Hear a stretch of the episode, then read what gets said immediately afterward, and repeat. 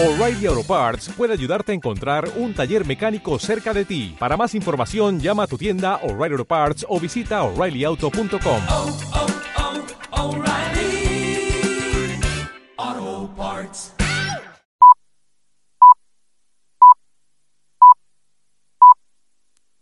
Alt News. Cada día en las emisoras disidentes más escuchadas. Cadena Ibérica. Radio Horta Guinardó en Barcelona. Canal 5 Radio en Cataluña y Radio Universal en Galicia.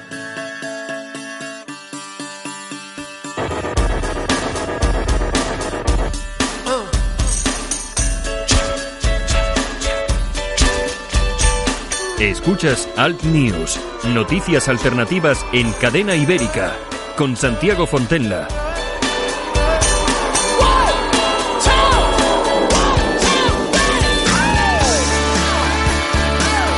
15 de abril, ni más ni menos, es lunes, bienvenidos, buenos días, saludos de Javier Muñoz en la técnica, este que os habla Santiago Fontenla. Tenemos hoy la mínima en Vitoria, 3 grados bajo cero, y la máxima, ni más ni menos, que 30 grados en Murcia.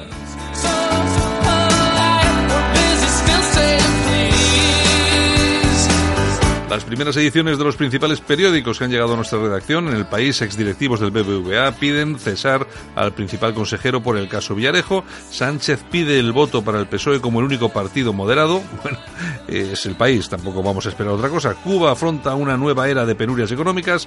31 exministros reclaman a la Unión Europea un plan ante el giro de Trump en Oriente Próximo.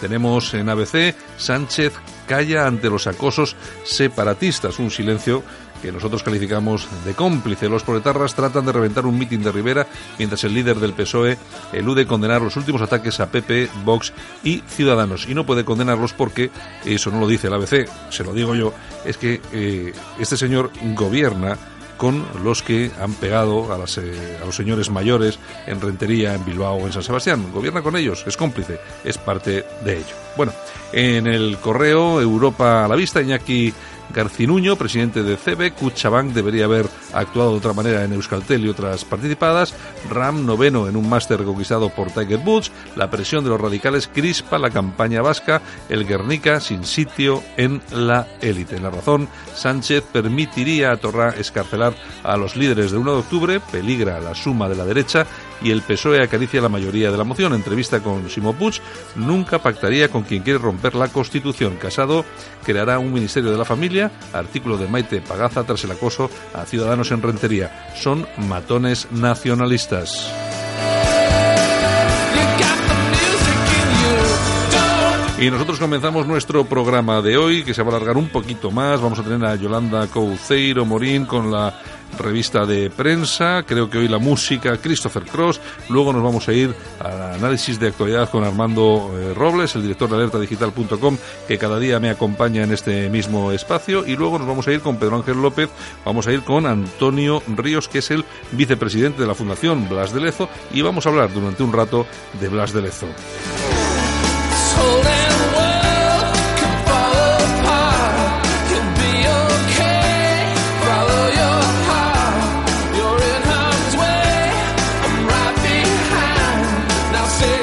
Lo dicho, ya en, bueno, en Semana Santa, claro, lógicamente, pero eh, en vacaciones un montón de gente, un montón de gente que seguramente hará un espacio para escucharnos pues desde aquel sitio pues donde esté pues eh, tomando un poco el sol, si lo hay, o la piscinita o la playa, que también si es posible tampoco está mal del todo. De todas formas, para esos que no nos escuchan en directo, eh, ya sabéis que este programa se emite pues ahora mismo a las 7 de la mañana y si no a las 10 hay redifusión, pero luego está en todos los servicios de podcast donde ya tenemos nuestro programa, programa instalado para que cada uno se lo escuche cuando quiera, en Apple Podcasts, en iTunes, en Spotify, en TuneIn, en Evox y en nuestra página web altnews.es. Nosotros vamos a comenzar el programa, vamos allá y en principio nos vamos con los titulares con Yolanda Couceiro Morín. Alt News. Cada día en las emisoras disidentes más escuchadas. Cadena Ibérica. Radio Horta Guinardó en Barcelona. Canal 5 Radio en Cataluña y Radio Universal en Galicia.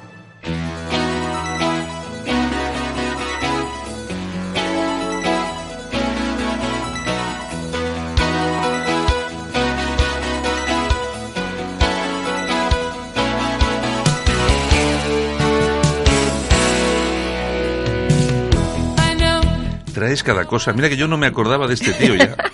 Bueno, hay que recordar, hay que recordar. Fue un clásico, Christopher Cross. bueno, por bueno, Dios. buenos días, Yolanda Cemorín. Mogollón de éxitos en los 80. Buenos días.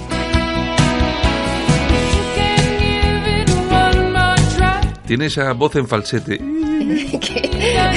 Es que no me gustan los cantantes ¿Tú te, del acuer- falsete. tú te acuerdas de la película Arthur de Sí. Doug Moore y Liza Minnelli? Sí. Pues la banda sonora era de él y ganó el Oscar. Ah, bueno, o sea que tiene un Oscar este. Tiene un Oscar por esa banda sonora. Bueno, bueno.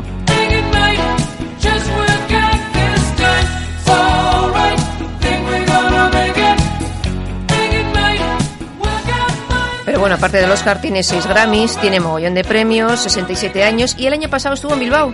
Eh, sí. Sí, señor, y fue un exitazo.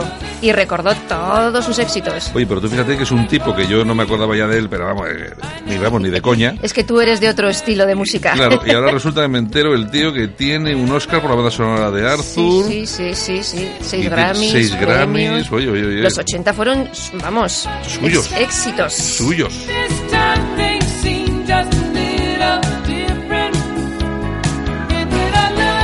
Con esta canción se titula All Right. All right. De Christopher Cross.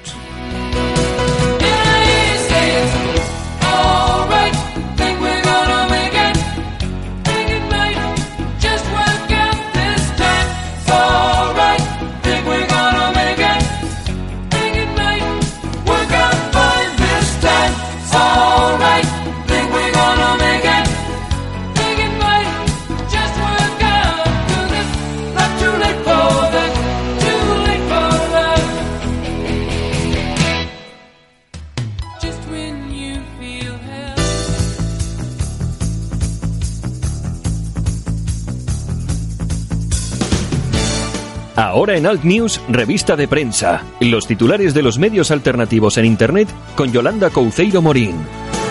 Con Yolanda CM. Bueno, que conste que el próximo día te va a traer a los Camela, que, que también mío. triunfan. Oye, oye, perdona que te diga. que El, es- ot- que el otro mueven día, masas. el otro día metieron 8.000 Por eso te tíos. digo. 8.000, 8.000 tíos en, en Tú, Madrid. tú acuérdate de las gasolineras a los pabellones. Increíble. Increíble. Bueno, Increíble. bueno, bueno. Yo, bueno. es que al final dices, vamos a ver, a mí- vamos a ver, yo lo siento mucho decirlo, me parece horrible. Bueno, porque a ti no te gusta Camela. Ya.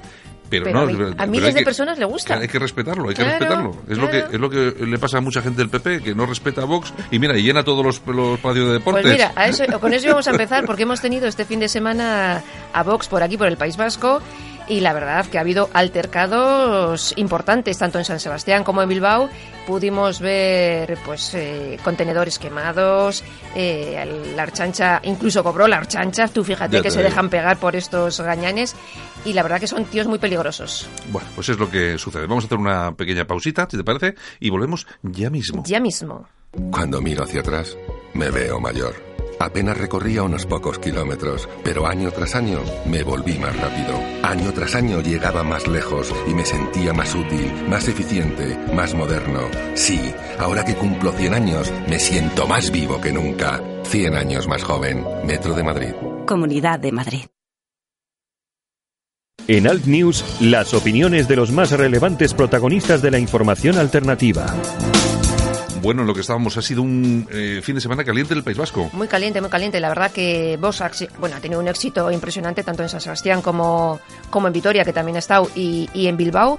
Eh, pero bueno, también han tenido enfrente a los de siempre, a la Cale Borroca pura y dura, que Esa- todo esa- el mundo dice que, que estaba escondida, Sí, que, que todo... que ha desaparecido, que ya no hay Sí, problemas. Los tolerantes, que aquí se puede hablar de todo, que puede venir quien quiera. Pero resulta que los tolerantes somos los demás, porque vosotros, telita, quemando contenedores. Bueno, y que también quienes también han tenido problemas han sido ciudadanos, Ciudadanos ¿no? que han estado en Rentería, ha estado Rivera en Rentería, y bueno, también la bronca ha sido monumental, monumental. Bueno, pues ya estamos viendo, vamos a ver, no es una cosa exclusiva de, de Vox, a Ciudadanos también, lógicamente al PP también, al final todo lo que representa Todo lo que sea España. todo lo que sean partidos que, que quieran la unidad de España, etcétera, etcétera, pues bueno, problemas. Y luego nos venden la historia esta de que ya todo ya se ha acabado, ya el terrorismo. Ya, ya, Eh, ya. Hay, hay un vídeo por ahí que he visto de una chica de San Sebastián, ese no me acuerdo cómo se llama, Aini, me parece que se llama en Twitter, Aini GG, me parece que es, no sé, bueno, y que explicaba que fue al acto de Vox en San Sebastián y explicó un poco el tema y que vio pe- pe- pe- pegar a gente mayor, pegar a, a mujeres, eh, pegar de todo. Es que es este tipo de gente lo que tenemos entre manos. Oye, que yo me acerqué a- al lado del Palacio Escalduna y había como unos 300 antifas de estos, pero es que en primera fila, entre esos antifas, había chavalitas de 14 años diciendo, ay, que te voy a matar, que no... Bueno, de- desaforados, o sea, con Sí. 14, 15 años, no Es- tenían más, ¿eh? Es lo que hay, es lo que tenemos aquí. Bueno, y mientras nadie haga nada, pues esto seguirá igual. Pues seguirá siendo su territorio, o sea, todo lo que sea España. ¿Qué más tenemos? Bueno, pues no te lo pierdas que en Valladolid también ha habido movida porque los socialistas eh, celebraban pues eh, la proclamación de la Segunda República y casualidad pasaba por ahí una profesión de Semana Santa y los pobres cofrades han tenido que escuchar España mañana será republicana y ahí les han llamado meapilas, el Ku Klux Klan, bueno, impresionante, sociatas. Bueno, eh, son O sea socialistas, que... que- más o menos es lo mismo. Es que, claro, aquí, aquí siempre estamos hablando de el adversario político, el enemigo. Es que esto ya es el enemigo político. O sea, es que estamos hablando de gente que quiere acabar con, con- con- con nuestra identidad, con todo, lo, con todo lo que nos ha definido durante siglos y siglos. Sí, bueno, pero cuando celebren otros el Ramadán seguramente que no les dicen nada. bueno, oye, yo no sé si ha felicitado eh, la Semana Santa a Pedro Sánchez. Que yo sepa, ¿no? Bueno, pero mira, mientras, mientras cuentas sobre el próximo titular, voy a buscarlo Búscalo, yo aquí. búscalo. Y sí, voy a buscar. Venga. Bueno, pues nos vamos a ir a, a ramblalibre.com y aquí nos cuenta nuestro amigo Enrique de Diego. Tony Cantó, el mejor candidato a la Generalitat Valenciana. Es una persona con principios y sin fisuras, sin complejos y con orgullo. Can- eh, Cantó, pues bueno, fue el primero en denunciar toda la, la plaga de denuncias falsas que tenemos por aquí. En fin, un valor seguro y lo tenéis ahí eh, en Y pasamos, si queréis, a alertadigital.com. Los que traicionaron a Josep Anglada y destruyeron P por C arrasan por donde pasan. Media cúpula de Vox en Cataluña imputada. Parece ser que hay una denuncia del 2015 presentada por una asociación de ciudadanos por la convivencia y el desarrollo por incitación al odio y que parece que están por ahí. Mónica Lora, que fue ex concejal de P por C en Mataró, y nuestro amigo Iñaki Nacho Mulleras, eh, que fue también eh, concejal eh, en Olot, creo recordar. En fin, toda la info en alertadigital.com. Pues bueno, pues hay que, hay que verlo, sí, porque ahí hay cosas pendientes. Lo que pasa es que también a mí, y yo estoy lo de siempre, eh, delitos de odio. bueno, bueno, bueno, es que estamos en lo de El siempre. odio es un sentimiento. Exacto. Bueno, bueno. Oye, pues nada, que estoy viendo efectivamente el, nuestro, a nuestro presidente en su. Que no ha felicitado Twitter nada.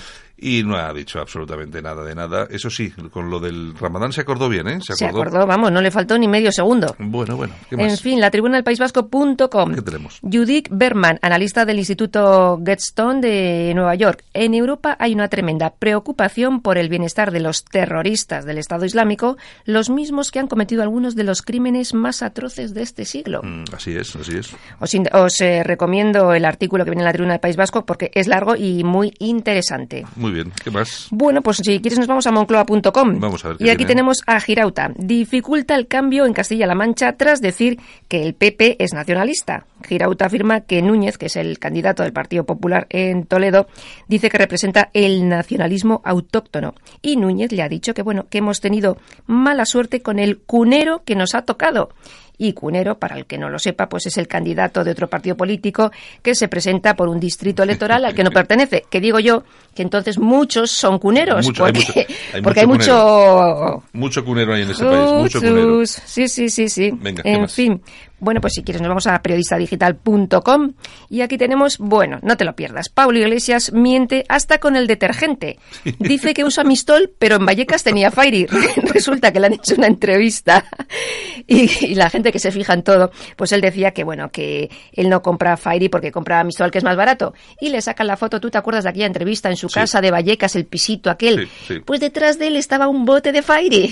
y mira tú, parece ser que Fairy es el detergente de los fachas nada más. Ah, que él no tenía Fairy, tenía Mistol. Bueno, Bueno, pues en minutodigital.com, el partido Islam desafía Europa. En 2030 seremos mayoría. Bruselas, eh, cap- la capital de la Unión Europea, tendrá en 2030 mayoría musulmana. Son palabras eh, de Reden Auruch, eh, que es el fundador del partido, el partido Islam. del partido Islam. Como tantos otros que tenemos, en que muchos, ¿eh? Sí, bueno, en España también tenemos y parece ser que en, Es esta, en esta ocasión se presenta en varios municipios en yo creo, Cataluña, de Cataluña. en Cataluña, sí, sí. Bueno, ¿qué Bueno, más? seguimos con okdiario.com. El número uno de Podemos en Tarragona trabaja para Soros. Eh, Ismael Cortés parece ser que trabaja para Open Society Foundation, que es la encargada de financiar a las organizaciones que participan en el Tarajal contra la Guardia Civil en Ceuta. Es que están metidos siempre en todo. en ¿eh? todos, Es, que están, es- es que están Es siempre que Soros está en todo. en todo. En en todo. todo, en todo, en todo. En Bueno, fin. ¿Qué más? Pues nos vamos a ir a las toñejas. ¿A quién le vamos a dar? Pedazo toñejas para Javier Maroto. Mm, ¿Quieres que diga por qué se las doy o simplemente porque, porque es un poco bobo? No, no, no. O sea, porque la cara de vergüenza se le tenía que caer. En fin. Bueno, ¿Por qué es? ¿Por qué es? Dinos. Pues porque había una un- en una emisora de radio aquí en, en el País Vasco donde estaban todos los candidatos y estaban los de Bildu. Y el de Bildu le dice que, bueno, como iba, se iba a pactar también aquí pues eh, con los fascistas de, de Vox y tal. Y el otro, pues, simplemente dijo, pues no, es que se nos cayó un poco la cara de vergüenza, nos pusieron rojos y tal. En vez de haberle dicho cuatro cosas al matute este de Bildu, que le podía haber dicho, ¿eh? Sí, le podía haber dicho cuatro o u ocho. o 400. U ocho, sí. Pero bueno, es la moderación que hay. ¿Qué más? le vamos a hacer? Bueno, aplausos. ¿Para quién? Pues para científicos españoles y franceses. ¿Por qué? Pues porque describen en una investigación el deterioro cerebral del Alzheimer décadas antes del primer síntoma. Bueno, ¿eso está bien? Con lo cual, aplausos para todo lo que sea investigación. Pues muy bien, Yolanda. Pues eh, muchas gracias por estar con nosotros esta mañana. Pues un besito y esta semana, Semana Santa. Va a ser más corta, ¿no? Eh, sí, esta semana es semana más cortita. Exactamente. Vamos a estar, vamos a estar, yo creo que un par de días, Es- ¿no? pues, No más o menos. Más más o menos. Venga, un besito esta mañana. Venga, chao, hasta luego. En Alt News, La Ratonera, un espacio de análisis de la actualidad con Armando Robles y Santiago Fontenga. Críticos, ácidos, alternativos, otra lectura políticamente incorrecta de lo que sucede en España, Europa y el mundo, y no nos cuentan. Y hasta Málaga que nos vamos como cada mañana, hoy lunes también, porque ahí está Armando Robles, que es el director de alertadigital.com. Armando, buenos días. Buenos días, Santiago, ¿qué tal? Oye, me imagino que saboreando, saboreando ya la Semana Santa, ¿no? Desbordante el domingo de Ramos ayer en Málaga. Ocho cofradías en la calle, una muchedumbre impresionante y, bueno, bueno, la gente, los jóvenes, niños, padres, familias, con las aplicaciones de móviles, mira que la cofradía tal va por la calle de Granada, vamos para allá. Entonces yo me pregunto, porque vamos, ahí hay un componente de fe indudable. Eh, me pregunto, mm, se lo he preguntado al padre custodio, digo, padre, ¿y, esta fe que es real y auténtica, por qué no se mantiene todo el año y solamente tiene su momento de eclosión durante estos siete días de Semana Santa y demás? Porque de luego lo de la Semana Santa en Málaga cada año va más, es un fenómeno sociológico, cada vez saca más gente a la calle, eh, esta tarde va a procesionar el cautivo, se calcula que un millón de personas van a acompañar al, al Cristo, al Señor de Málaga, así conocido, con 100.000 penitentes detrás y es un auténtico acontecimiento que pone en alza la espiritualidad de un pueblo, pero que por desgracia esa espiritualidad no la vemos que esté presente el resto del año, Santiago. Está claro, está claro. Bueno, y tú fíjate que comentas que los niños en Málaga se dedican a las procesiones. En el País Vasco has visto este fin de semana que, los, entre otros, muchos, los niños y los padres que iban con los niños, se dedicaban a insultar y incluso agredir a las personas que han ido a los diferentes mítines de Vox y de Ciudadanos que ha habido en el País Vasco. Es una vergüenza lo que está pasando en algunos territorios de nuestro país, Vascongada, Cataluña, que un partido no pueda celebrar un mitin, algo que consagra la Constitución, que es el derecho de todos los españoles a, poder expresar libremente sus ideales, y un partido pacífico mientras no se demuestre lo contrario, plenamente democrático, incardinado en lo que establecen las reglas legales de juego.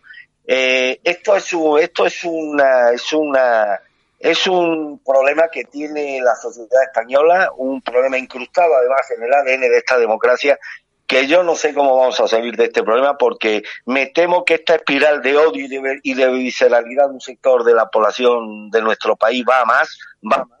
Hay una falta de autoridad increíble por parte del Estado. Lo que no tiene explicación es que los cuatro detenidos ayer en el País Vasco por los incidentes registrados en los mítines de Vox hayan sido ya puestos en libertad que en Cataluña en el día de ayer Ciudadanos fuese también violentado por parte de estos grupos radicales. Y estamos asistiendo pues a la crónica de un país donde el principio de autoridad desgraciadamente brilla por su ausencia. Y esto es un problema que tiene la democracia española. Es el único país europeo donde determinados partidos no pueden ejercitar su derecho a la libertad expresiva porque sufren toda clase de coacciones, intimidaciones, amenazas, agresiones por parte de los sectores más radicalizados de la sociedad. y me temo que esto el Partido Socialista no va a ser capaz de dar una solución, antes al contrario, y aquí tenemos, no, no debemos que hacer otra cosa que apelar a que la población española tome nota de lo que está aconteciendo y que a partir del día, día 28 de abril ojalá se pueda revertir el curso de estos acontecimientos que mucho me temo que como sigan por los actuales derroteros va a llevar a nuestro país a un clima de confrontación y de, y de polarización ideológica que no nos hace augurar nada bueno, Santiago. Sí, pero la verdad es que cada vez estamos viendo que esa polarización es más evidente, más grave, más profunda. Lo hemos visto este fin de semana, no solamente en los actos de Vox, también en los actos de, de Ciudadanos, pues Sí, que han sí, tenido, sí, que, han tenido que salir. son Es, es que para ellos son, es que para ellos todos somos iguales, eh, Armando. Todo- todos los que nos consideremos españoles han, han sacado. El otro día había unas eh, octavillas en, en, en Bilbao en la que venía el logotipo del Partido Popular, de Vox y de, Ciudadano- de- de Ciudadanos y ponía fascista. Es decir, para ellos todos somos los mismos, somos iguales. Entonces, ahora también hay una cosa que está muy clara. ¿Con quién gobierna Pedro Sánchez?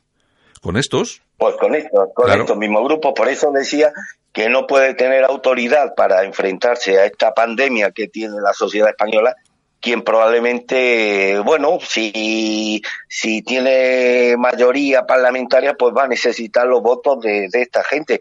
Pero da igual que sea Vox. El otro día fue Cayetana Álvarez, ayer fue Vox, ayer, anteayer fue Vox, ayer fue Ciudadanos en Cataluña es el mismo clima de odio contra estos partidos que ellos identifican con la nación española.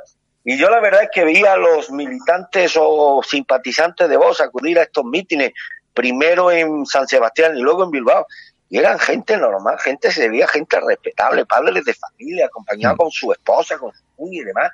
Digo, bueno, pero que a qué, a qué estado ya de degradación de la democracia estamos llegando que estas personas tengan que ser protegidas por los cuerpos y fuerzas de seguridad del Estado, por asistir, por participar en algo que consagra en cualquier Estado de Derecho, que es poder participar en un acto político y escuchar a, la- las intervenciones de las personas que se presentan libremente a unos comicios y porque han cumplido todos los requisitos que establece la ley.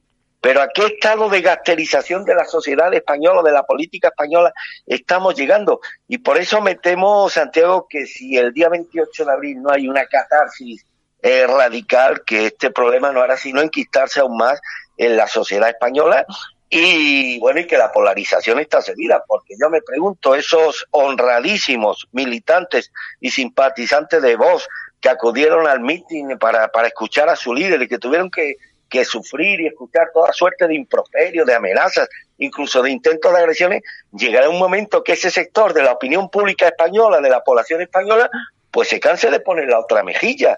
Y si no tiene la protección por parte del Estado, que no la está teniendo, pues tendrá que buscar otros mecanismos autodefensivos que le garanticen el poder acudir a un acto político absolutamente legal y democrático sin tener que escuchar pues las intimidaciones, las provocaciones, los insultos, los intentos de linchamiento a los que por desgracia ya nos estamos acostumbrando, Santiago.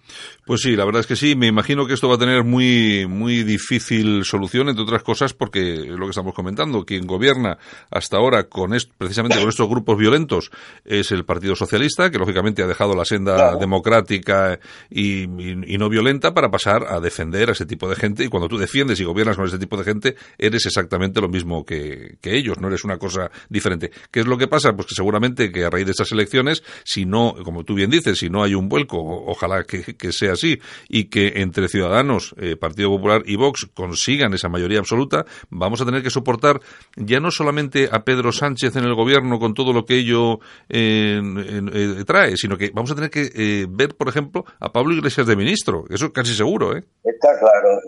Eh, bueno, y, y bueno, un inciso, yo no voy a votar a vos, pero yo me identifico y me solidarizo plenamente con las personas que anteayer y ayer pues sufrieron los envites de esta gentuza porque quisieron acudir a un acto pacífico de su partido.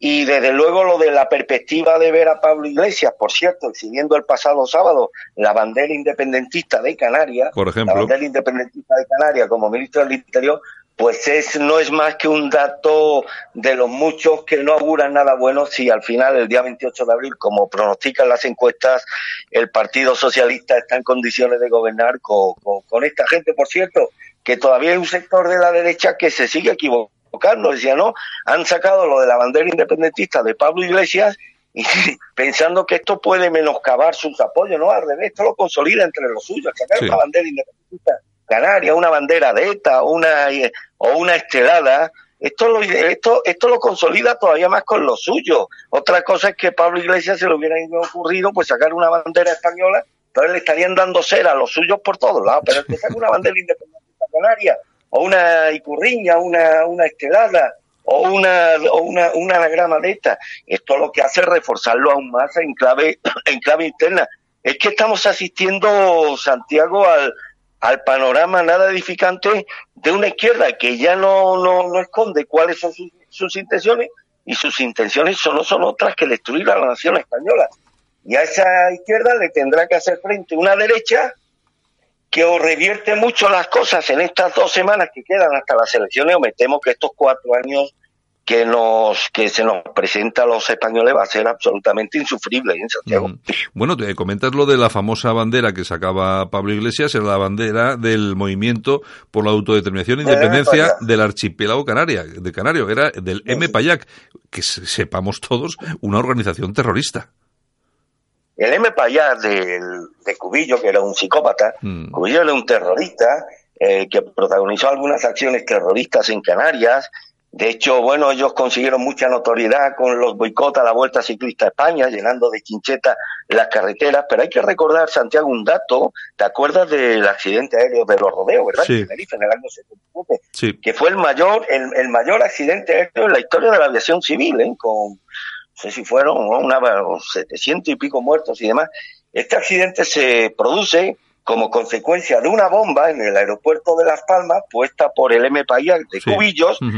El partido que tenía esa bandera que ayer exhibió con tanto orgullo Pablo Iglesias y que obligó a desviar muchos vuelos internacionales al aeropuerto de los Rodeos en Tenerife que no que no reunía las condiciones idóneas en cuanto a seguridad y demás. Y a partir de ahí pues se provoca ese accidente aéreo que se saldó con la vida de cientos de personas y que hasta ahora queda registrado como el mayor accidente aéreo en la historia de la aviación civil, Santiago. Y eso lo provocó el M. Payá. El M. Payá que tenía como bandera la que ayer con tanta altanería orgullo exhibió, exhibió San- eh, Pablo Iglesias, pero aquí no pasa nada en este país. Eso sí, como a ti te puedan identificar con la Falange o con José Antonio, porque ha, porque ha exhibido una bandera española con el águila imperial de los reyes católicos de Carlos I, pues entonces hay un consenso general a la hora de criminalizar estas de, esta- estas acciones y no otras y no otras que están que son plenamente conniventes con actuaciones terroristas en el pasado. Esta es la superioridad moral y política que ha impuesto la izquierda en este país y que mucho me temo que va a continuar salvo que haya una, una, una, una auténtica catarsis el próximo 28 de abril, Santiago. Bueno, pues hay que recordar que esa bandera que eh, lucía nuestro amigo, entre comillas, Pablo Iglesias, la del EPPAYAC, EPPAYAC, una organización que cometió atentados. De hecho, eh, entre esos atentados hay, la- hay una muerte, la de, la de un artificiero eh, que desactivaba una bomba que iba dirigida a un abogado canario y bueno, y, y falleció este, este artificiero. La cuestión es que sido, eh, a mí me sorprende la facilidad eh, que tiene esta gente para sacar, para enarbolar, para hacer bandera de, de un, de un logotipo, de una imagen de un grupo terrorista. Yo es que alucino. Ahora y- tú y- imagínate, Santiago, que en un acto de Vox o del PP o de Ciudadanos a alguien se le ocurriese sacar una bandera española con el águila imperial. Imagínate. Esto sería portada en todos los medios. Imagínate. Eh, habría un consenso a la hora de denunciar esta. Sin embargo, que este Golfo de Iglesias ayer sacara o exhibiera una bandera del independentismo canario vinculada a un grupo terrorista que ha causado centenares de muertos, pues se considera una, bueno, una butal, una anécdota apenas insignificante en el devenir de los acontecimientos que están teniendo lugar en España. Esto más que una anécdota es un síntoma de que estamos viviendo una situación especialmente alarmante. Y tú me vas a permitir, querido Santiago, que de aquí a las elecciones del 28 de abril yo voy a repetir una frase todos los días, si tú me lo permites, Santiago. Sí, sí, claro. Y, y esa frase la someto a la consideración de los oyentes de Alnew, que por cierto cada día son más, y yo lo celebro de una manera, pues, sobre todo porque te lo mereces. La Bueno. frase es la siguiente. ¿Por qué el PSOE, con los mismos votos que en el año 2011, va a ganar las elecciones de una forma holgada? Repito, Mm. ¿por qué el PSOE, con los mismos votos obtenidos eh, los mismos votos que obtuvo en el 2011, va a ganar las próximas elecciones del 28 de abril con una mayoría tan holgada con respecto a sus seguidores conservadores. Dejo esta pregunta en el aire y la someto a la consideración de nuestros clientes. Si tú me lo permites, pues quisiera repetirla cada día hasta el próximo 28 de abril. Me, me parece muy bien la respuesta sencilla, pero bueno, oye, cada uno que cada uno tiene su respuesta, pero me parece estupendamente. Bueno, pues Porque eh, claro, que no nos podemos quejar de estas cosas y decir, esto hay que ponerle fin, esto hay que... Sí, pero para ponerle fin tenemos un mecanismo para ponerle fin. Lo que no podemos es frivolizar. No podemos frivolizar a la hora de ejercer nuestros derechos como ciudadanos y luego quejarnos de las consecuencias que esto va a traer. ¿O piensa alguno de los que forman la asociación esta contra la exhumación de los restos de Franco que un próximo gobierno de Pedro Sánchez, Dios quiera que no se produzca, va a traer como una de sus primeras medidas? ¿Y quién va a parar a Pedro Sánchez a la hora de exhumar los restos mortales de, de- del jefe del Estado? Y tantas y tantas cosas como desgraciadamente se van a poner sobre la mesa, la ley de la eutanasia, la ampliación de los márgenes abortistas y tantas cosas como colisionan como en el humanismo cristiano que algunos dicen que algunos dicen defender. Pues desgraciadamente esto va a ser posible, esto va a ser posible por una serie de circunstancias que van a propiciar, y no quiero mencionarla para que nadie me llame partidista ni, ni que estoy intentando adoctrinar, va a ser posible porque el Partido Socialista, obteniendo los mismos votos que obtuvo en el 2011, que no va a obtener más, va a conseguir, sin embargo, una holgada mayoría parlamentaria que le va a permitir, si Dios no lo remedia, gobernar los próximos cuatro años. Bueno, pues si te parece cambiamos de escenario, nos vamos a Europa. El partido de los finlandeses, eh, todo el mundo pensaba que iba a ser segunda fuerza política en Finlandia. Al final no, se ha quedado con un 15,4% de los votos, que no está nada mal, un 15,4%, que es un dato también a tener en cuenta porque básicamente, excepto el Frente Nacional Francés y el y, y Salvini, todos los, el resto de partidos eh, políticos se están quedando en esos márgenes en Europa, los partidos identitarios, entre el Sí, 15 sí, y el sí, 20. sí. Están ahí y no tiran para arriba, tampoco para abajo, pero bueno, en todo Sí, caso, y- y- y- sí, dime, dime. No, no, sí, que continúa, por favor, perdona. Sí, bueno, y entonces y empalmamos esta noticia con eh, esas declaraciones que- de las que también hemos tenido noticia ayer, donde se afirmaba que los partidos identitarios europeos no se van a presentar eh, con un programa común conjunto en las elecciones del 26 de mayo. Lo dijo eh, ayer domingo el presidente del partido Alternativa por Alemania, Joer Meuthen, que, oye, para pronunciar esto hace falta estudiar alemán dos años seguidos. Bueno, y lo dijo en una entrevista en el, domini- en el dominical el Frankfurter Allgemeinen, que debe ser uno de los periódicos más importantes de Alemania, y me- no me parece, no me parece además eh, que sea extraño, porque lo que sería realmente extraño es que hablando de partidos identitarios, que son, entre comillas, nacionalistas, eh, que es, compartieran entre todos un mismo, un mismo eh, bloque ideológico, ¿no?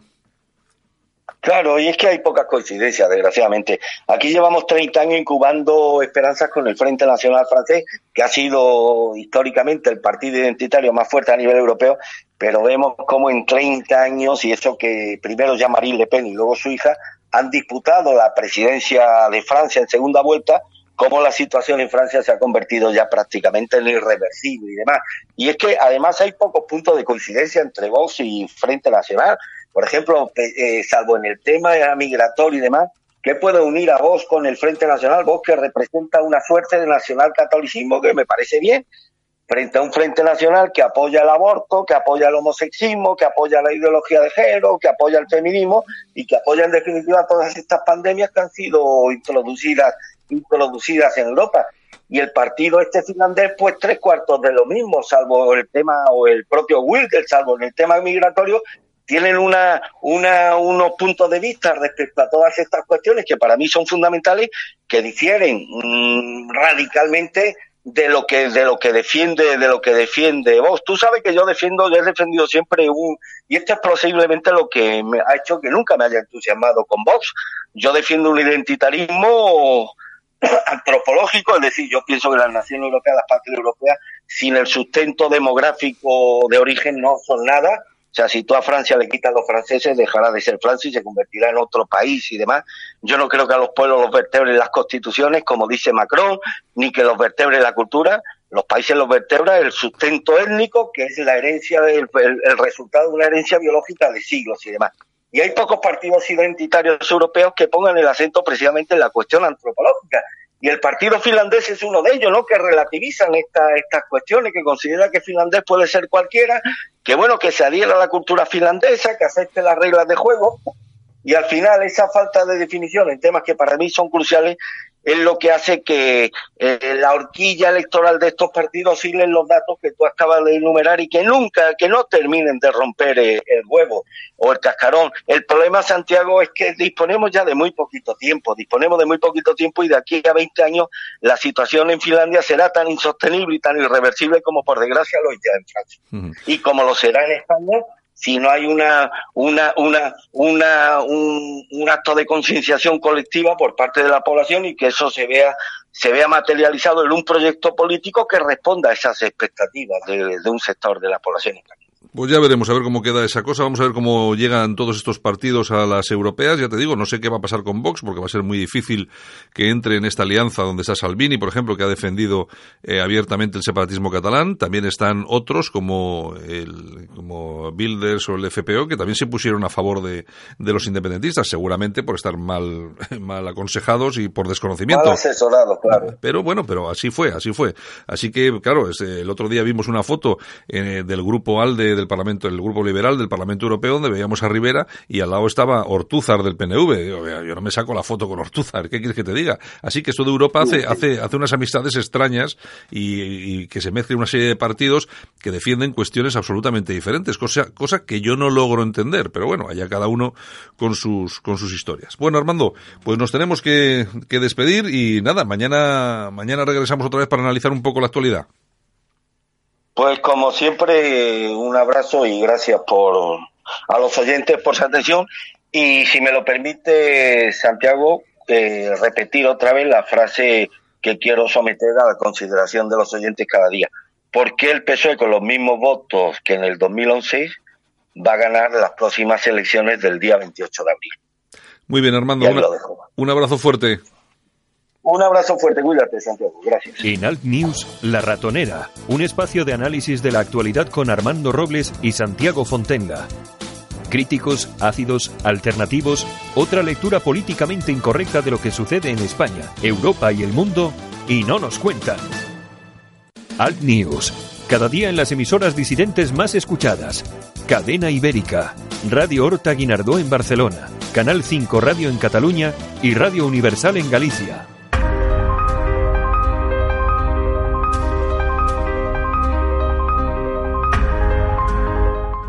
Pedro Ángel López nos trae las efemérides del día. Es tiempo de repasar la historia de España en Alt News.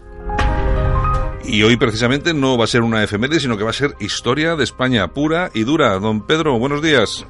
Buenos días. Aunque los lunes no suelen ser buenos, este es, bueno, es pasable. Pas- Bueno, no sé yo, no, no sé, no sé yo esto de pasable, no sé exactamente cómo, cómo entenderlo. Pero bueno, bueno, hoy, hoy tenemos espacio de, de historia y además vamos a hablar de un tema muy interesante. Eh, Lo prometido es deuda. Eh, como no somos políticos, lo que prometemos lo podemos cumplir. Dijimos que íbamos a hablar de Blas de Lezo hoy lunes y aquí tenemos a don Blas de Lezo. Para hablar de don Blas de Lezo, lo mejor, como siempre hacemos, es tener a la persona que más sabe de Blas de Lezo, por lo menos en España y yo diría que en casi todo el mundo.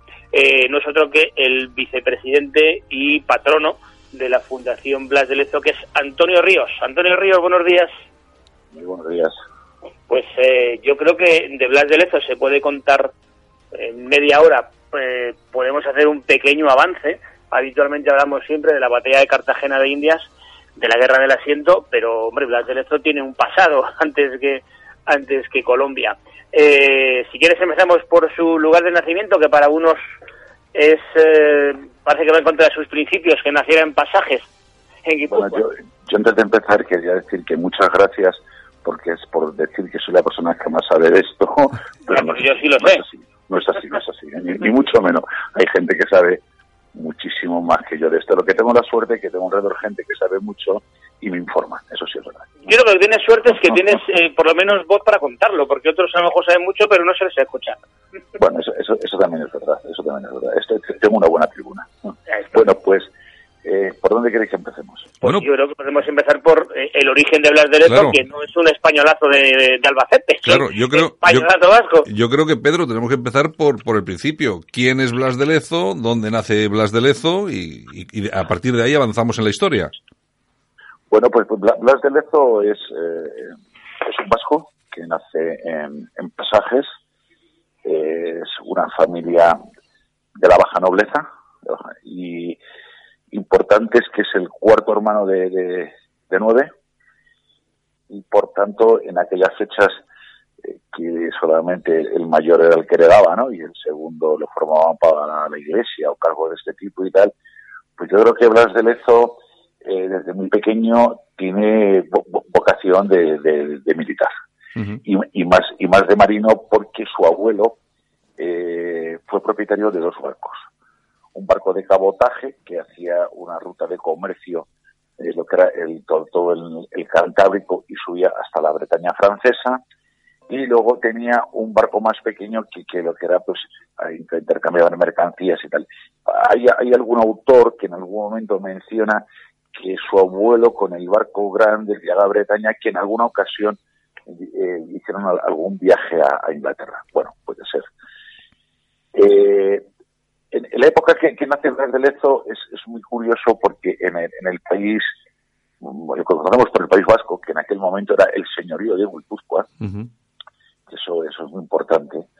En el señorío de Guipúzcoa era una zona eh, privilegiada en España y, y- y es curioso porque ya en aquella fecha eh, había eh, personas de diferentes países, había italianos, franceses, portugueses, alemanes y demás. ¿Por qué?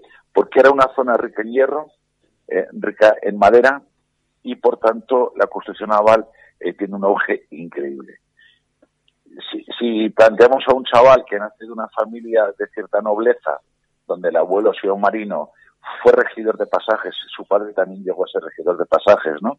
Y eh, nace en un ambiente eh, que estás en contacto con el mar y con los barcos, pues hombre, no, no, no es muy difícil saber cuál era su vocación. Más la casa de Blas de Lezo, la, la, la, la puerta de entrada, el- lo que es la fachada principal, teóricamente da al monte, pero la, la parte trasera da, da al mar, con lo cual es muy fácil suponer que, que, eh, que este hombre desde que se levantaba por la mañana de crío estaba viendo el mar, ¿no?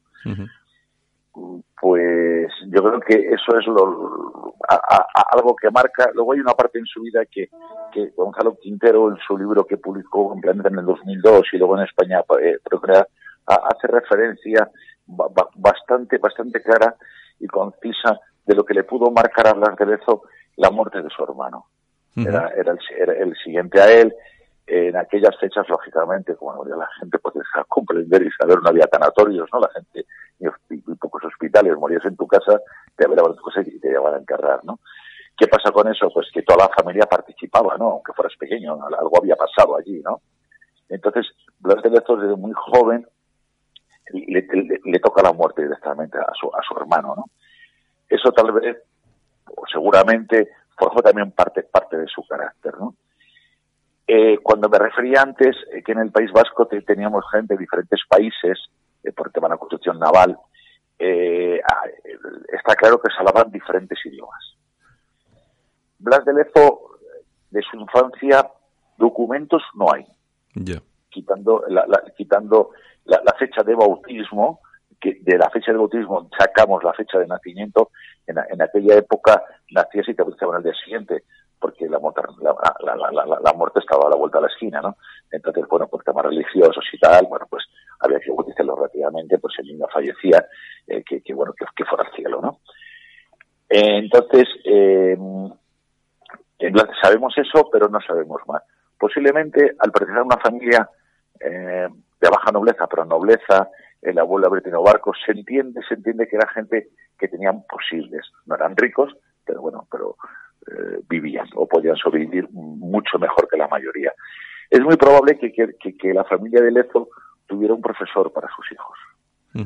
Eh, también, y digo siempre posible y probable porque eso son, eh, vamos, son cosas que sacamos en conclusiones, pero no hay nada, ¿no? Que, que ese preceptor que pudieron tener ellos, seguro, era un religioso, eso es casi seguro, casi 90%, pero yo siempre he apuntado a que pudiera ser un jesuita. Eh, era la orden mm, eh, quizás más fuerte y sobre todo que tenían un tema muy importante, era que eh, los jesuitas en el País Vasco educaban a los, a los chavales pequeños en vasco. ¿Por qué? porque era más fácil educarles en vasco, que era su, su lengua materna, para que pudieran comprender tantas cosas nuevas, ¿no? Lo que sí sabemos exactamente es que a la edad de ocho años eh, Blas de Lezo deja su tierra natal para ir a Francia. Eh, ¿Por qué va a Francia? Pues bueno, va a Francia a estudiar en un colegio donde formaban a, a los futuros of- oficiales de la Armada Francesa. Me imagino que mm, más de una persona que nos esté escuchando se planteará que por qué a Francia ¿no? y no en España, ¿no? Sería muy largo empezar a explicar todo esto, pero estamos hablando de la época de, de, Carlos II, del hechizado, ¿no? Eh, no tiene hijos, no sabemos cuál es el futuro de España, qué van a gobernar. Se prevé eh, que va a haber eh, una época no clara. España tiene una armada en la ruina, en la ruina. Y el segundo, o- en España no hay escuelas de guardia marinas, son muy posteriores, ¿no? Tampoco hay en Francia, pero hay escuelas que es que es lo que luego se convierten en escuelas de marina. Pero eran- escuelas donde eran regidas por jesuitas. Daban formación, eh, eh, lengua, eh, latín, etcétera, etcétera, matemáticas, geografía, y luego oficiales de la Armada Francesa eh, iban un- una vez o dos a la semana a dar clases de, pues de, de- de náutica, de navegación, etcétera, etcétera, ¿no? Entonces, si el chaval quería ser marino y tal, pues no, no, no había muchas posibilidades. Y luego también la cercanía, ¿no? La cercanía yo creo que es, que es importante. Cuando hablamos de los idiomas, posiblemente este chaval con, con ocho años hablase castellano, eh, eh, vasco y francés. Es muy probable, ¿no? Por la zona donde, donde estaba, ¿no? Y, y si no hablaba francés, tú, tú, tuvo que hablarlo al estar en un colegio francés, ¿no? Y eso es lo, lo, lo- primero que sabemos, lo, po- lo poco que sabemos de, de su, de, su infancia. A partir de ahí, hemos llegado a la conclusión de dónde estaba el colegio donde estudió. Esa conclusión llegamos hace unos años a través de Jorge Molina, eh, un investigador que ha hecho unos documentales maravillosos publicados por el Museo Naval, ¿no? Eh, no solamente los teléfonos, sino, no, sino la pesca en el País Vasco, los astilleros, la, economía del siglo, del siglo XVIII, etcétera, etcétera. Entonces, eh, cuando Jorge Molina está investigando sobre el tema, este eh, se sabe que Blas de en el primer barco que navega es de Fodruyan. Eh, este barco cuando lo votan, lo votan en Bres. Hay personas que daban que había estudiado en, en, La Roche, otros lo bajaban al Mediterráneo, etcétera. Hombre, primero por cercanía es más fácil Bres que, que, que en Tolón, lógicamente. Y segundo, lo, lo que más nos justifica por qué fue Bres es porque la, la norma es que si un barco se votaba en una ciudad, quitando la oficialidad, la marinería y los pajes, que eran como esos chavales que se llamaban, eran, llamaban pajes, ¿eh? Lo- los cogen de ese puerto. No los van a hacer cruzar el país entero, lógicamente, con dirigente, ¿no? Entonces, eh, por conclusión, eh, llegamos a que Blas de Lezo estudió en Bres y su primer bu- buque, es, eso se sabe eh, oficialmente, es de Fodurlán. Este buque se le da a Alejandro de Borbón, que es un hijo bastardo de- del rey Luis, ¿no? Para que lo, bueno, para que lo capitane. Y Blas de Lezo es su primer destino como barco, ¿no? Es en el barco que, que pierde la pierna. eh, después, posteriormente, porque él embarca con, con 12 años, pero eh, estando el barco en Tolón, eh, se sabe de un ataque eh, que, van a, que van a cometer la, la flota anglo-holandesa en el estrecho, ¿no? Eh, cuando quieren bajar a, a enfrentarse a esa, a esas, a esa, a esa escuadra, eh, ya, ya el, el, el, el- almirante Rook eh, ha tomado, ha tomado Gibraltar. Lo encuentra con cuatro gatos y bueno, pues lo, lo, lo toman fácilmente. Entonces, hay una batalla, famosa batalla de Vélez Málaga, que nunca he sabido por qué se llama Vélez Málaga, porque en aquel momento había un pueblo, cosa, hoy no, hoy es un, eh, depende de Vélez Málaga, pero entonces existía que es Torre del Mar, ¿no? La batalla es enfrente de Torre del Mar. Vélez Málaga no tiene playa, ¿no? Es enfrente de Torre del Mar, donde recientemente han levantado un monumento a, a- a don Blas de Lezo. Bueno, pues se enfrentan en, la, la, batalla de Belemara, que es el Torre del Mar, se enfrentan las dos escuadras, eh, son buques de línea, la, la, la, formación en línea en paralelo, eh, a, bueno, pues a disparo para acá, disparo para allá, se pegan cantidad de horas y llega un momento en que cuando cae la noche, pues los franceses, la, escuadra anglo, anglo, anglo-holandesa se empieza a retirar. Alejandro de Borbón eh, consulta con el almirante de Estrés, que era Morán Marino, que realmente era el que sabía y el que mandaba, el otro era, bueno, es el cargo bonito, ¿no?, que ponían, y le tal, y bueno, el otro al fin y al cabo Alejandro es ¿qué hacemos? Y entonces Alejandro dice, bueno, hemos ganado, ¿no?, estos, estos se, retiran, ¿no? Y bueno, pues en esa decisión, Alejandro de Borbón, después hemos sabido que fue un error, porque la flota anglo-holandesa se retiraron porque quedaron sin munición. ¿eh? Se fueron a Gibraltar a, a, a, esconderse. Si los hubieran seguido, Gibraltar hoy sería otra cosa. Uh -huh. Bueno, pues, pero antes de eso, en, en esa batalla, eh, en un momento determinado que, que, que Blas de Lezo está en el puente con otros pajes, una, una, una bala de cañón se lleva un mamparo y ese mamparo, eh, bueno, pues eh, que crea diferentes lesiones a personas que hay en el barco, entre ellos a dos guardias marinas, a, a dos pajes más, que uno, uno muere, el otro seriamente herido, y, y, a otro guardia marina prácticamente le, arranca la tierra. Y el propio Alejandro de Borbón se libró por milagro porque dicen, dicen las, las, los escritos, que no sé si es historia o leyenda, porque se mezcla tanto, de que le llegaron a arrancar la corbata de, que llevaba puesta, ¿no? Si eso fue verdad, bueno, pues se libró por un dedo de la muerte, ¿no? Sí, sí. El, el, el que pierde la pierna prácticamente es Blas de Lezo. Entonces, a Blas de Lezo, lo primero que hace es operarle, eh, operar la operación en qué consiste, pues en cortar la pierna durante la batalla, eh, con los medios que había, ¿no?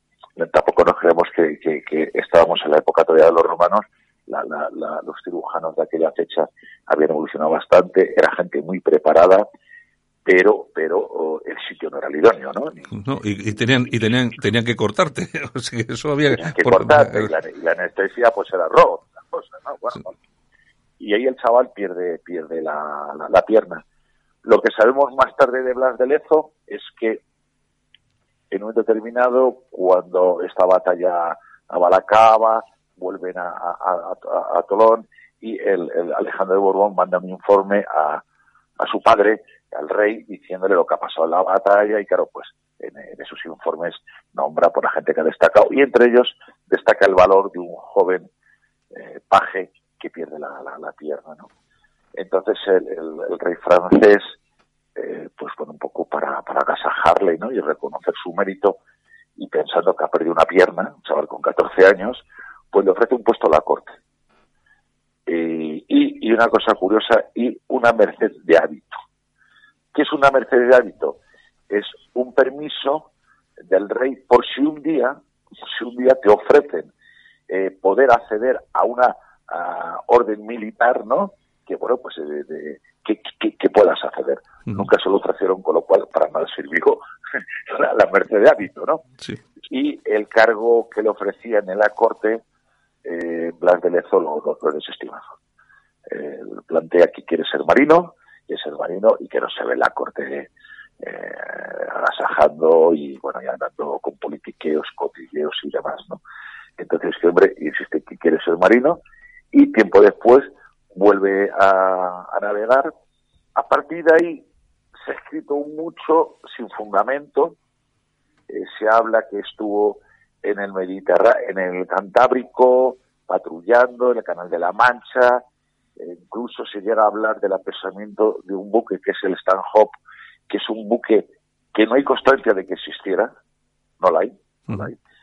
Es la parte que desgraciadamente hoy estamos pasando de la leyenda negra a la rosa, yo no sé cuál es peor de las dos. ¿no? Yeah. Pero el Stanhope no, no, hay constancia. Más, hay un cuadro del Stanhope pintado eh, avanzado el, el, el, siglo XIX eh, por un señor un italiano que era restaurador del Museo del Prado. El señor estaba mal informado o no sé, o, hay algo que no se llega a entender porque estamos hablando que Blas de Lezo está en la Armada francesa. Entonces, hay un barco que se da como que lo, lo, lo comanda, lo, lo, lo, manda Blas de Lezo, cosa que era imposible por la edad. Y el siguiente error es que ese barco lleva la bandera de Felipe V. O sea, que estaba navegando en la, Armada Española. Ese es el cuadro, el famoso apresamiento del extranjero. El cuadro es, como obra de arte será muy bueno, pero históricamente es un desastre, ¿no? La bandera, la época, por todo esto, ¿no? Entonces, igual que eso, se, se le eh, se le coloca en diferentes acciones que no sabemos si de mentiras, ¿no? Entre ellas el, el apresamiento del Resolution, que nunca fue apresado, fue un buque, un avión inglés que eh, estaba muy dañado y había cuatro barcos franceses detrás de él y el barco con, con gran honra de, de- de- de su capitán, antes de entregarlo, lo, lo, lo, lo- estrellan contra la costa, ¿no? Y una vez lo, lo- lo queman. Pero no fue apresado, no fue apresado, ¿no? Y segundo, Blas de Lezo, si es que estaba en alguno de los barcos, pues era un, oficial de baja graduación, o sea que no, no, tuvo ni, bueno, pues participó como, como, como su trabajo, ¿no? su obligación. Y así varios más, ¿no? Se cuenta que en, otro, en otro caso que, eh, atraparon dos barcos ingleses, le dieron el privilegio de llevarlo a pasajes a su tierra y tal. Yo dudo también eso porque Blas de Lezo tenía 16 años. Y yo dudo que la Armada francesa dejara a un chaval de 16 años eh, que, que, que capitanease un barco, aunque fuera una presa recién cogida, porque eso valía mucho dinero. Aquí el problema que tenemos, el, eh, Antonio, es que eh, carecemos de información. eh, Totalmente. Claro, entonces, aquí, lo- aquí lo que, hay una hay una parte muy importante de lo que es toda la vida, de los eh, de, de Blas de Lezo que la desconocemos porque claro, en aquellos tiempos no eran estos y había una falta de una falta hay una falta de información y no sabemos exactamente por dónde por dónde tirar. De todas formas, tú fíjate de lo que estamos hablando, estamos hablando de un de un chaval que nace en pasajes de eh, en Guipúzcoa y claro y llega y llega a ser teniente general de la Armada el, el, el proceso y de, de forma rápida eh, Antonio para no irnos de tiempo el, el, el proceso es vertiginoso no porque claro estamos hablando que Blas de Lezo fallece con creo que son 54 años, me- Dos o- años. o, 52 Sí, años sí, y sí, claro, estamos en el 89 y, y muere en el 41. o sea, Claro, estamos hablando de una, de una carrera, de una carrera, 52 eh, años, de una, de una carrera militar en este caso, pues que es ver- Entonces, exactamente Vertiginosa. el, el proceso, estamos en, estamos en ese, en ese primer barco y, y a partir de ahí el proceso es muy rápido, ¿no? El proceso es muy rápido porque él, él tiene una, una buena, eh, un buen expediente, ¿no? Y cuando eh, se separan la, la- la- se separan la- la- lo, lo poco que teníamos en, en la guerra de sucesión con los franceses, ¿no? Unidos se separan las dos armadas y don Andrés de Pet, que es el encargado eh, de- de- de reflotar la armada española, eh, lo primero que hace es buscar a oficiales nacidos en España que estaban en, la Armada Francesa y de ahí lo rescatan. Y es un hombre con un buen historial, o sea, dentro que no, no había hecho todavía ninguna eh, de las maravillas que hizo después, pero ya era un buen. Y, viene a España y se forma a, a- las órdenes de Andrés de Pez. El primer asedio a, Barcelona está con Andrés de Pez y en el segundo mucho más tarde igual y es un hombre que, que, que, que se ve que ha estado en la escuela de, de, de este Sí. Antonio. Antonio. Sí, no Antonio. Perdón, perdón, perdón. Sí, perdón. nada, nada, bueno. Oye, te, te quería, te quería preguntar, eh, Antonio, eh, eh, claro, vamos a ver, de ser guardamarina a ser eh, teniente general o un cargo eh, militar de ese tipo, en aquella época se hacía todo por méritos eh, en batalla, me Sí. imagino, ¿no? Sí, sí, sí, no, no, no- no era como ahora. no era como ahora. Sí, sí, ahora, claro, Que te- dependiendo del partido político, pasas de capitán de navío o te quedas ahí toda la vida, ¿no? Sí, sí. No, no era como ahora. Era valor, valor. Y, y hablar de Lezo es que es un gran estratega. Pero so- sobre todo, ah, el- y, y perdón que contradiga, la, la- la importancia no es que llegue a teniente general. La importancia es que una persona que con unas grandes discapacidades físicas, que le amputan una pierna, pierde la visión de un ojo y el movimiento de un brazo. Yo me he informado un poco sobre, por ejemplo, en aquellas fechas de los asaltos a los barcos, era cuerpo a cuerpo con una, con una espada, ¿no? Eh, ¿Cómo puede combatir a un señor que le falta una pierna por el equilibrio, la visión de un ojo y tiene que cambiar la, de, de- ser diestro a, a- manejar izquierda, ¿no? Eh, gente que sabe de rima dicen que eso es muy difícil, ¿no? Sobre todo la pérdida del ojo porque eh, con la pierna te puedes habituar pero la piedra del ojo pierdes totalmente la perspectiva. Pues un señor que con esas dificultades físicas llega a teniente general, creo que tiene un mérito eh, entonces y ahora bestial, bestial, ¿no? Lo más importante de hablar de Lezo, creo que es uno de los grandes estrategas de la historia de este país. Lo de Cartagena de Indias, se sabe lo de la batalla. Lo que poca gente cuenta es que antes de la batalla, cuando no estaba todavía el virrey eslava, que él era el jefe del apostadero, eh, los ingleses llegan dos veces y los vence. Dos veces, ¿eh? Y, si, y Vernon se tiene que dos veces y a la tercera ya vuelve con a poner toda la carne en el asador, ¿no? Pero es que antes, antes de esto, Blas de Lezo había limpiado el Mediterráneo de coseros y de piratas. Tú, Antonio, tú, Antonio, eh, porque claro, eso ya es un poco la historia que todos, todos conocemos, pero ¿por qué crees que eh, ahora mismo Blas de, Lezo, Blas de ha convertido en una especie de héroe, eh, lo es, de hecho, y ahora está siendo tan conocido? Tenemos, han salido lógicamente libros, teníamos, tenemos el, el Blas de Lezo y la defensa heroica de Cartagena de Indias, que, que, se, que editó la editorial Actas, libros como El almirante medio hombre de Fernando de Artacho, y, pero, pero es que también tenemos incluso, eh, eh, hablas de Lezo lo tenemos en, en cómic, porque lo ha, lo ha visto, lo tenemos en, lo tenemos en, en, musicales, lo tenemos en merchandising, en camisetas, lo tenemos absolutamente en todo. Y, y, y próximamente en una serie. Y próximamente, próximamente una serie de televisión. Eh, pues una serie. Bueno, a ver, la cuestión es esa. Eh, eh, ¿nos, ha, ¿Nos hacía falta un héroe de este tipo? Yo puedo decirte que hace en el 2011 que cuatro locos descubrimos hablar del y nos, gustó el tema y decidimos hacer algo. Luego ahí, surgió la asociación.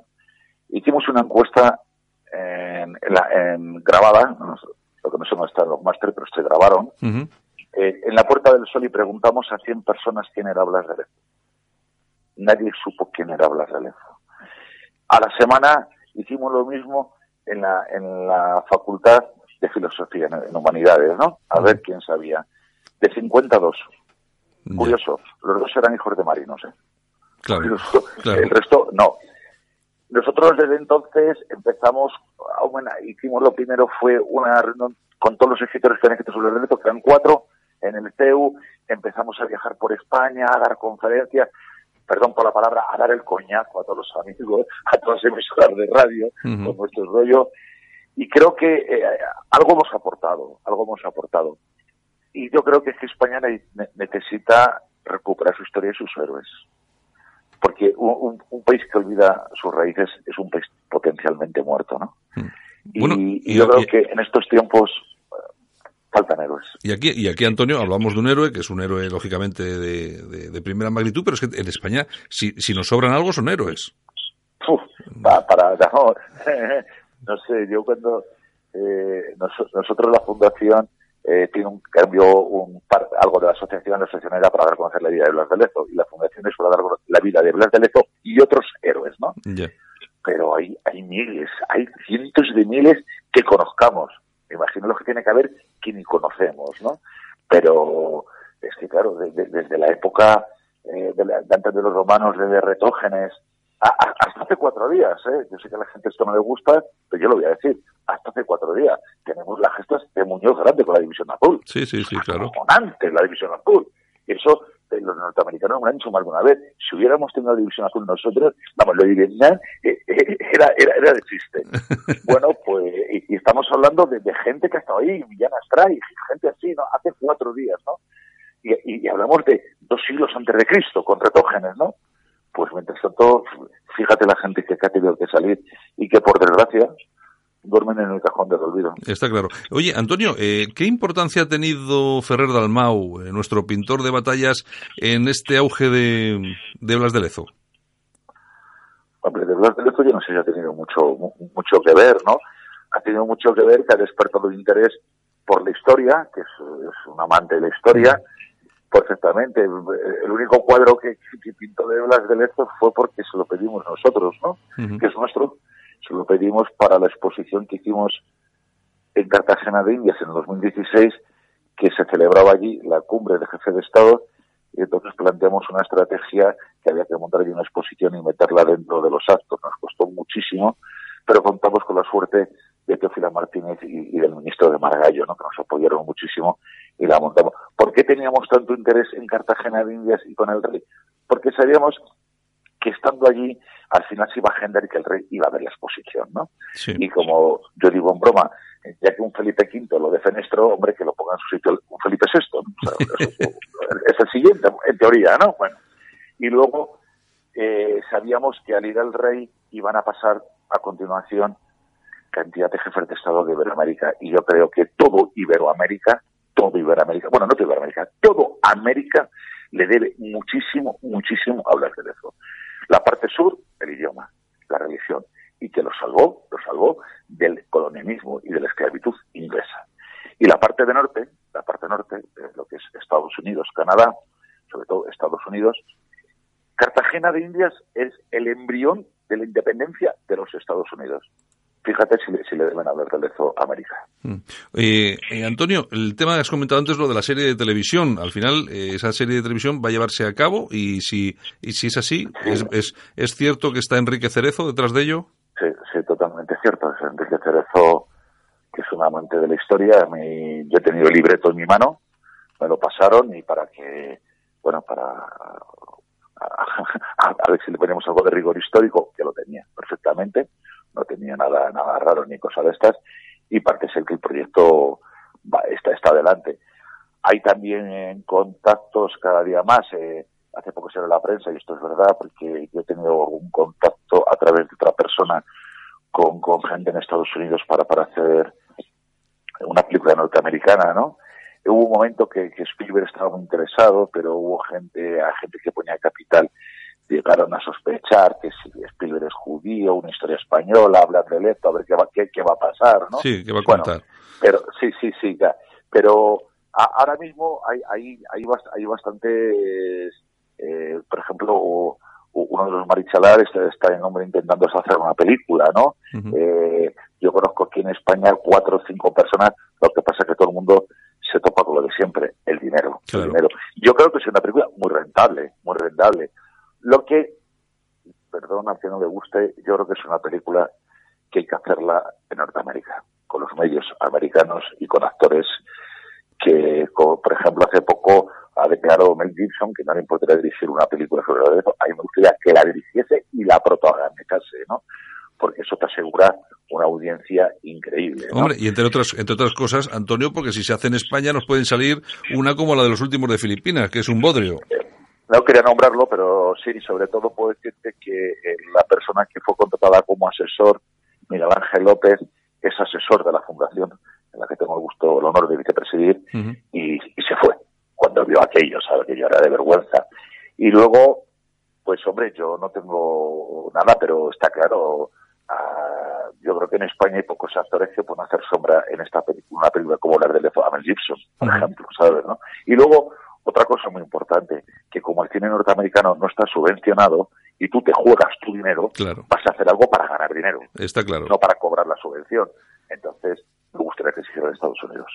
Bueno, eh, vosotros, eh, vosotros ahora mismo en la fundación, eh, lógicamente, imagino que estaréis, eh, tendréis un programa bastante amplio de cuestiones que estáis haciendo, porque esto, claro, vosotros no paráis, de continuo estáis haciendo cosas, ¿no? De continuo, hace eh, unos días entregamos los premios Blas de Lezo, cada dos años. Eh, pasado, ahora en cuanto Semana Santa tendremos una reunión del patronato. Estamos a punto de firmar un acuerdo eh, de colaboración con la Fundación Museo Naval. Vamos a poner en marcha, antes que acabe este año, convenios de colaboración con diferentes universidades, porque hay que ir a los jóvenes, hay que ir a la universidad, y aquí entra humanidades, en- empresa- entra historia, entra bibliotecas, entran archivos, entra cantidad de gente que se pueden, eh, nos pueden ayudar con sus conocimientos y se pueden formar. Y estamos a punto también de firmar convenios importantes en Colombia, con Patrimonio de Colombia. Eh, eh, estamos colaborando de alguna manera y nos vamos a volcar más si conseguimos los medios, que creo que sí, los vamos a conseguir, rescatando los barcos hundió Blas de Lezo en Boca Chica, ¿no? Eh, hace unos meses, con un comandante de las COES que vino con nosotros, su figura, Javier, que si me escucha, un abrazo, porque es un figura este hombre, eh, buscamos dónde estuvo el castillo de San Luis, porque tú preguntabas en Colombia, al lado de Boca Chica, pero ¿dónde, coño, dónde? Nadie sabe dónde estaba. Javier fuimos y buscamos las esquinas, de la- buscamos las, las baterías de Santiago y Chamba que descendían el fuerte, ¿no?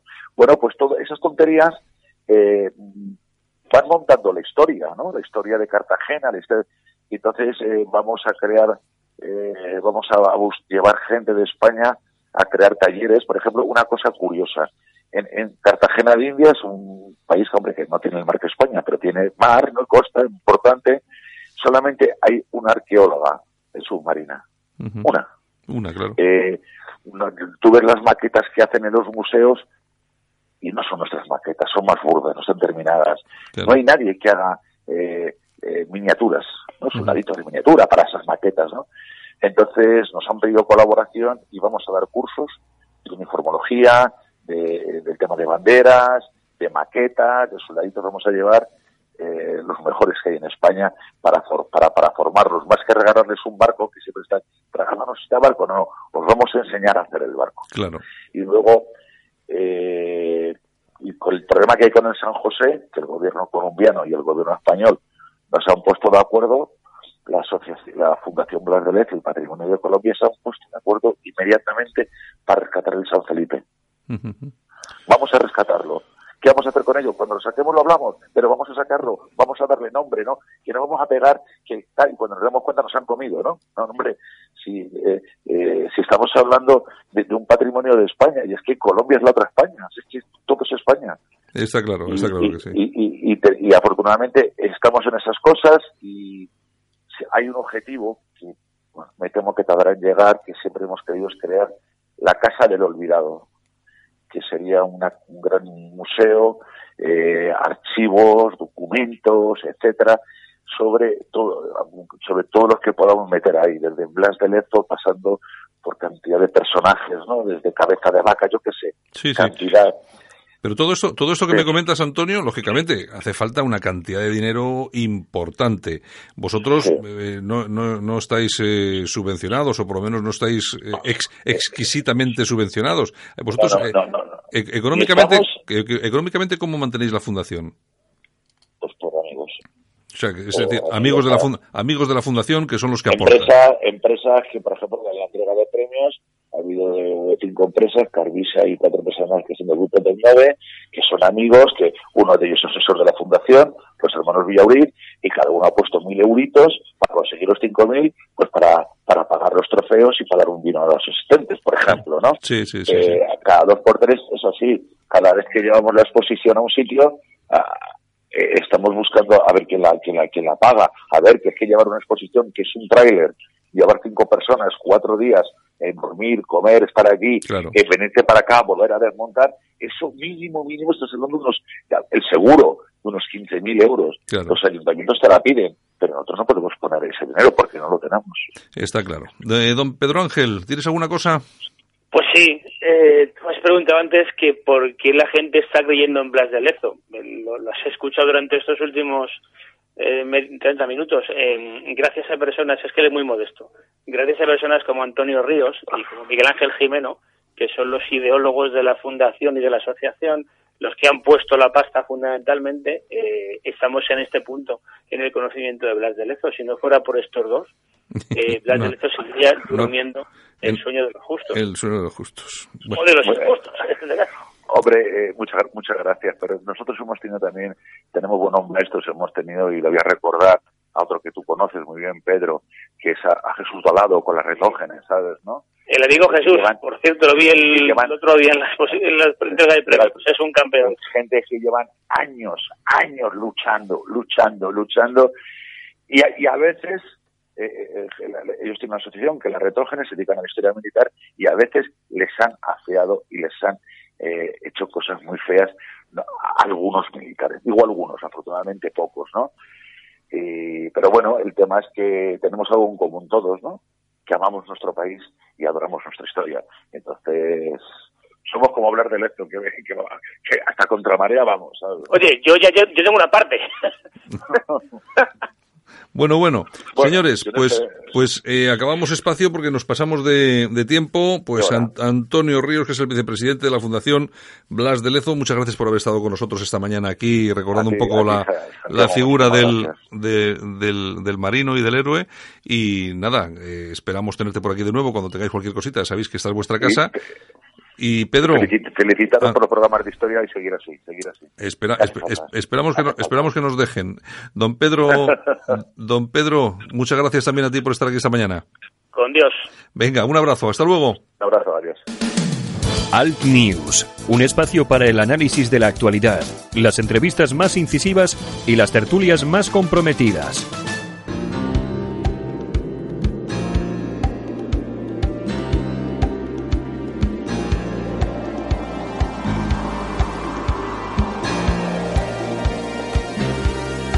Hasta aquí hemos llegado. Saludos súper cordiales. Javier Muñoz, como siempre, la técnica, este que os habló, Santiago Fontela. Y por supuesto, un saludo de todas las personas que participaron hoy en nuestro programa y que hacen posible que esto suene cada día. Mañana regresamos en Al News aquí en Cadena Ibérica. Un abrazo, saludos, chao.